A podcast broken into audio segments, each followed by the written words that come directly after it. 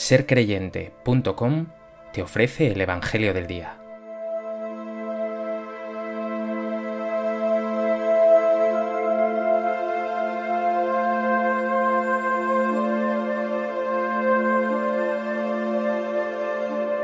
Del Evangelio de Lucas. En aquel tiempo, entre la admiración general por lo que hacía, dijo Jesús a sus discípulos, Meteos bien en los oídos estas palabras el Hijo del Hombre va a ser entregado en manos de los hombres. Pero ellos no entendían este lenguaje.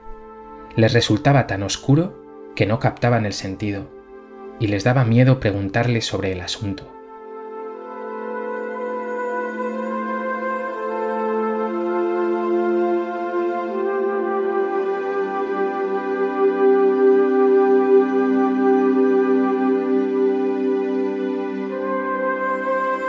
En el Evangelio de hoy vemos que Jesús causa furor.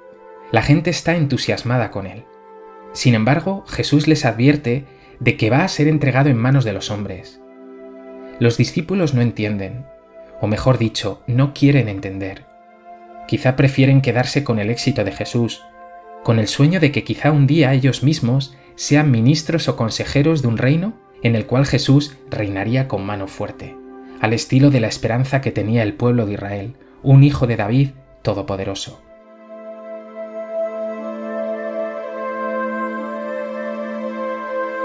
Creo que el Evangelio de hoy nos ofrece tres claves verdaderamente importantes.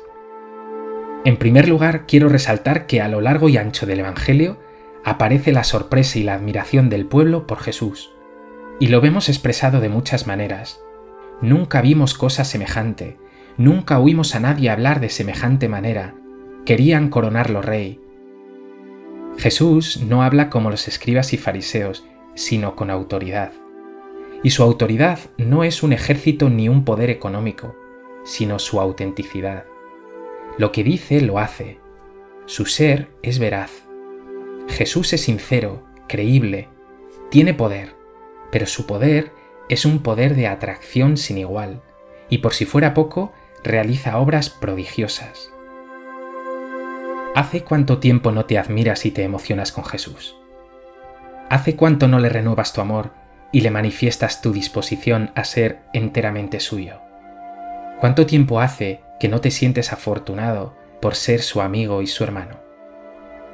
Mira a los ojos de Jesús y emocionate con su ser, con su personalidad fascinante y con el hecho de que se haya fijado en ti para que seas seguidor suyo, para que seas uno de sus favoritos.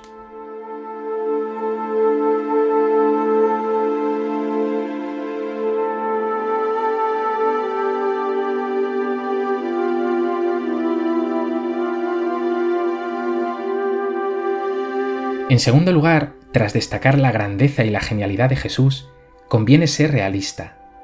El Hijo del Hombre va a ser entregado en manos de los hombres. La vida de Jesús no transcurre por un camino de rosas. Su fidelidad al Padre, su autenticidad, su entrega a los últimos le costará la vida. Su amor y su entrega le van a llevar a la muerte. El mundo no soporta la verdad y el bien. Jesús, el Hijo de Dios, será condenado, torturado, crucificado.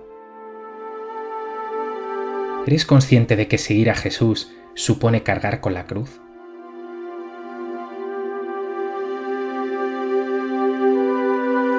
¿Has experimentado tú mismo la incomprensión y el rechazo por ser cristiano?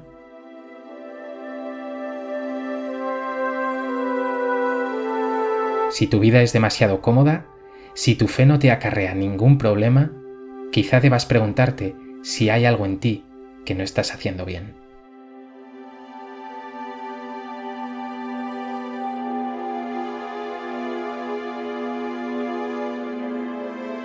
En tercer lugar, lo que más sorprende es esa expresión de Jesús. Meteos esto en los oídos, meteos esto en la cabeza. Es una expresión para dar cuenta de que los discípulos no entendían a Jesús. Les resultaba todo oscuro, tenían miedo, o quizá, más probablemente, no querían aceptar este destino trágico de Jesús. Una y otra vez, los discípulos no entienden lo que Jesús quiere transmitirles discuten por el camino quién es el más importante, aunque Jesús les había insistido mil veces en que para ser primeros en el reino hay que ser últimos y servidores. No entienden cuando Jesús les habla de que será entregado, ni comprenden qué es eso de resucitar de entre los muertos. Jesús tendrá que reprender duramente al mismo Pedro cuando le exclama, No permita Dios que seas entregado, o no me lavarás los pies tú a mí. Nosotros, como ellos, somos también duros de entendimiento. Tú también te revuelves cuando no entiendes las cosas, y Jesús, sin embargo, te dice, ten fe, confía en mí. Tú también te revuelves contra las dificultades del camino, y Jesús te dice, si quieres seguirme, carga con tu cruz. Tú también buscas más el éxito y lo fácil que el camino tortuoso de la autenticidad. Y Jesús te dice, el discípulo no es más que el maestro, y yo voy a ser entregado en manos de los hombres.